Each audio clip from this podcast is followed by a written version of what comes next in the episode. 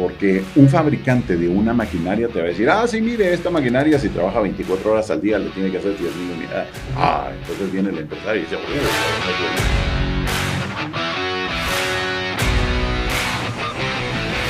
Hola amigos, bienvenidos a Company Paints, Manny Web con ustedes nuevamente. El día de hoy tenemos a un invitado de lejos, desde Ecuador nos visita Marcelo Ramírez. ¿Cómo estás Marcelo? Manny, un placer conocerte, muchas gracias por tenerme. Qué gusto. estar aquí eh, siendo parte de este podcast. Qué buenísimo, buenísimo. Pues mira, tenemos tanto que aprender y nos gusta tanto en Company Paints tener invitados de los distintos países de Latinoamérica para poder hablar un mismo idioma acerca de todos los dolores pains que tienen las compañías y ver cómo los podemos ayudar. Y en este caso va a ser desde el punto de vista de tecnología. Les quiero presentar a Marcelo como tal, gerente general de NextGen, ITC y Sense. Son tres empresas. Estas son un grupo de empresas de tecnología que desarrollan softwares, hardwares, integran y digitalizan procesos, implementan sistemas contables, comerciales, de procesos y de producción pero la verdad es que le vamos a preguntar a Marcelo que nos explique un poco más a fondo. Así es que, no sé, empecemos con ITC. Contanos un poco acerca de ITC. ITC es una empresa que hace automatización industrial. Digamos, ese es el core de la empresa. Efectivamente tiene servicios paralelos, pero ¿qué es? Es montar una planta, tener las líneas de producción y tú extraer información de estas. ¿Qué tipo de plantas, qué tipo de líneas de producción? Eh, nuestro, foco son dos. Es eh, alimentos, alimentos y todos los derivados de alimentos, o sea, empresas como Bimbo, empresas como Nestlé, eh, plantas de eh, harina de pollo, harina de pescado. Y estas que me mencionaste son tus clientes. Efectivamente, así es.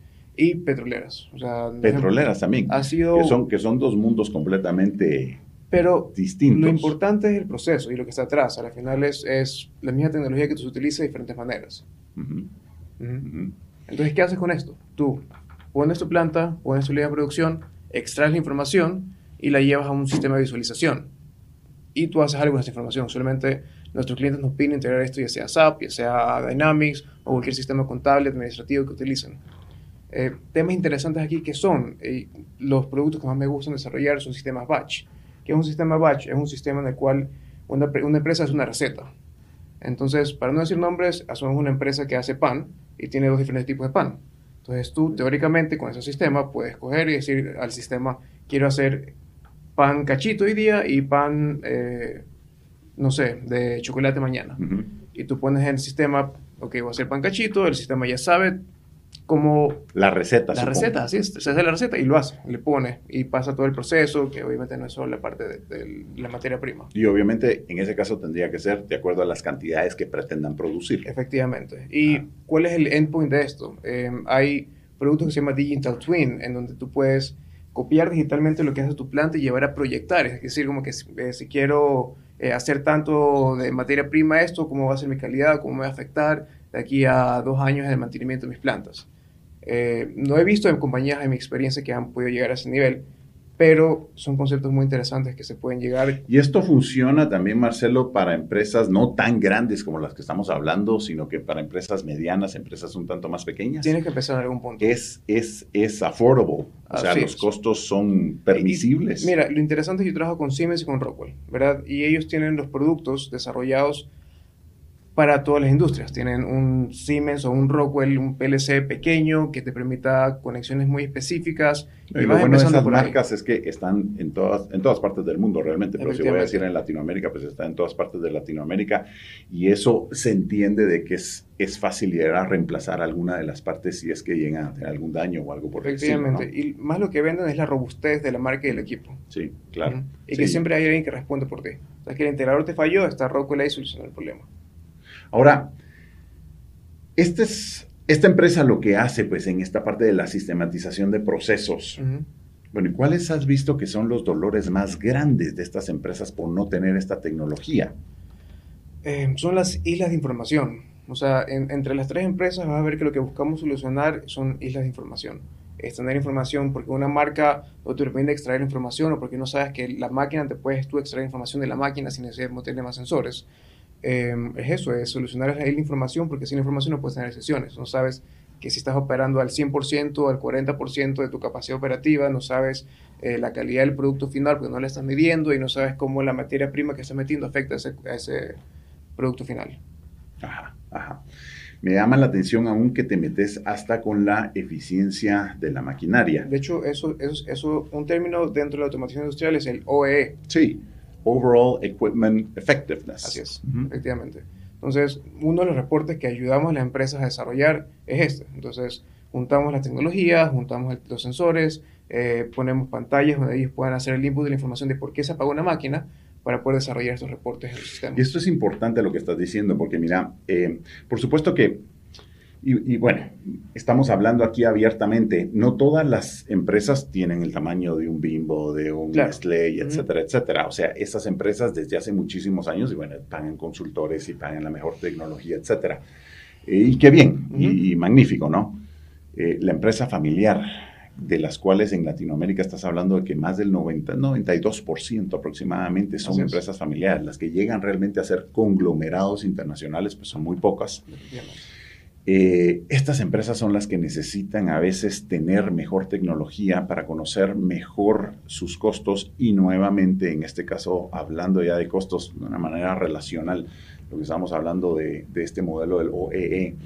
Porque un fabricante de una maquinaria te va a decir, ah, sí, mire, esta maquinaria si trabaja 24 horas al día le tiene que hacer 10 mil unidades. Ah, entonces viene el empresario y dice, uh, voy a hacer 10 mil unidades y las voy a vender a tanto y, y me voy a ganar tanto a final del mes.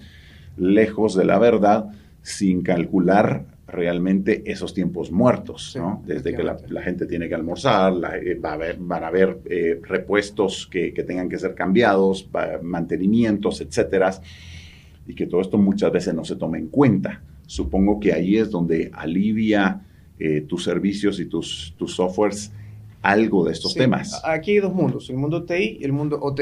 El OT es el mundo de la planta, el mundo TI es el mundo de los softwares. Entonces, eh, hay muchos, muy pocos integradores, por lo menos en mi conocimiento en Latinoamérica, que manejen los dos mundos y se pueden mover de, ¿sabes que Yo te voy a llevar la información de la planta y te lo integro a tu SAP, a tu Dynamics o lo que sea que tengas eh, dentro de tu sistema de manufactura y tu sistema de producción. Y de hecho, eso ha sido un campo que nos ha interesado explorar y somos ahorita reconocidos por Rockwell, eh, pudiendo explorar estos campos de manera indiferente, tanto en la parte de TI, te podemos los servicios alrededor de data centers, de infraestructura, tanto como los servicios de la parte de OT. Claro, claro que sí. Interesante que acabas de mencionar SAP. Eh, Signus, Signus ARM, que es nuestro principal patrocinador, siempre gracias a toda la gente de Signus que nos apoya con Company Paints. Yo sé que Signus han hecho varias, varias, varias, por no decir muchas, integraciones con empresas que manejan SAP Business One, tanto que los eh, principales eh, partners de SAP Business One de toda Centroamérica y el Caribe son partners de Signus. Eh, y hay, hay cosas muy interesantes que se pueden hacer ahí en cuanto a la, en cuanto a la información, que era lo que estabas mencionando. Pues mira, ¿cómo, ¿cómo una panadería industrial eh, familiar puede beneficiarse de alguno de los sistemas que nos estás hablando? Mira, todo se va en base a tener información para tomar decisiones. Ah. Entonces, si yo no tengo la información de mi planta, la de mantenimiento, la de... Y el tema ahí, te diría yo, que nuestro empresario latinoamericano muchas veces toma decisiones, muchas veces en, forma de... Empírica. Empírica, definitivamente. Muchas corazonadas. Es que yo siento. ¿sí? Pero la otra es que su forma de calcular eh, es muy empírica muchas veces, ¿no? Muchos ni siquiera te van a llegar a Excel, ¿sí? Sino que muchos, ahí está la hoja, ahí está la libreta, y ahí voy a hacer mis cálculos, y la harina me cuesta tanto, y el tanto, tanto, y el tanto, tanto, y por supuesto que hay dos o tres costos que se les olvidan o los, que los dejan atrás, ¿verdad?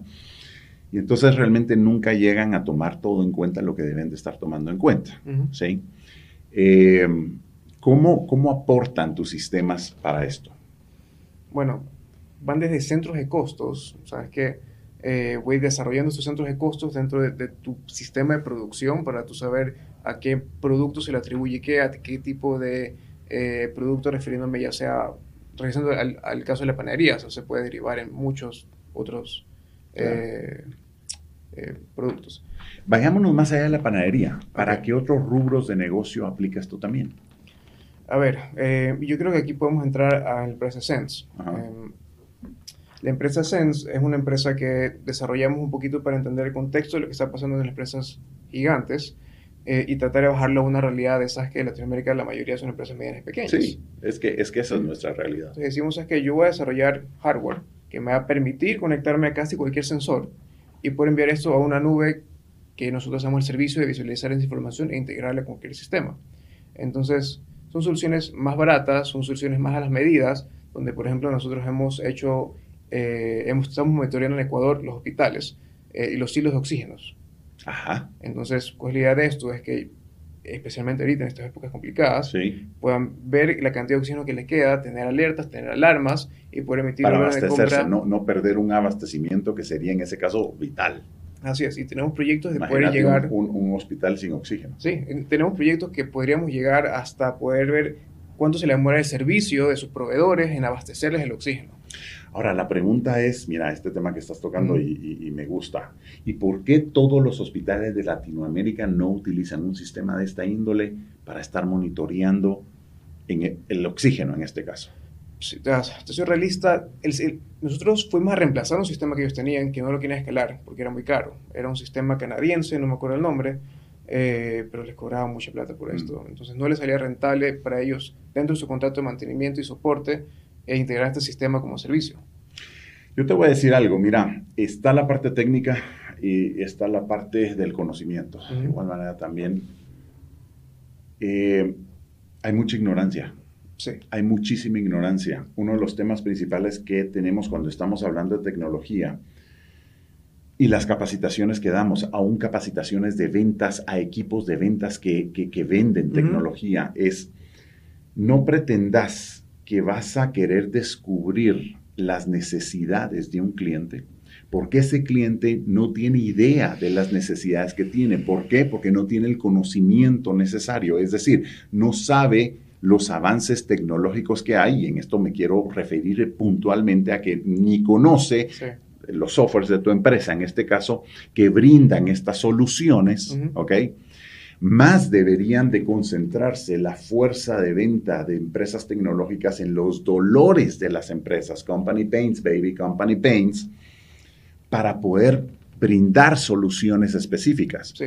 Porque vas a hablar con gente, bueno, hay, hay hospitales de todo tipo en Latinoamérica también, ¿sí? Y van a haber unos que son mucho más sofisticados, más tecnificados, van a haber otros menos. Y normalmente en los que están en medio, en los que están para abajo, no tienen ese conocimiento. ¿Por qué? Porque no están al día. Es decir, son doctores tal vez, ¿sí? Sí. Y saben acerca de medicina y saben cómo salvarle la vida a un paciente. Pero hay una gran diferencia entre saber ser un buen doctor y salvarle la vida a una persona, entre ser un empresario y para ser un empresario en el mundo de la salud tienes que tener otro tipo de conocimientos. Y aquí es donde entra la tecnología nuevamente. Así es. Y ¿Qué hacen ustedes para darse a conocer? Bueno, tenemos una página web, eh, nextgen.es, y en esa página... Nuevamente, por favor. Nextgen.es, Ajá. y en esa página está dividido, sabes que está Nextgen, está Sense y está ITC. Tenemos landing Esa es pages. la sombría. NextGen es la sombría. Fue la primera empresa con la que empecé realmente.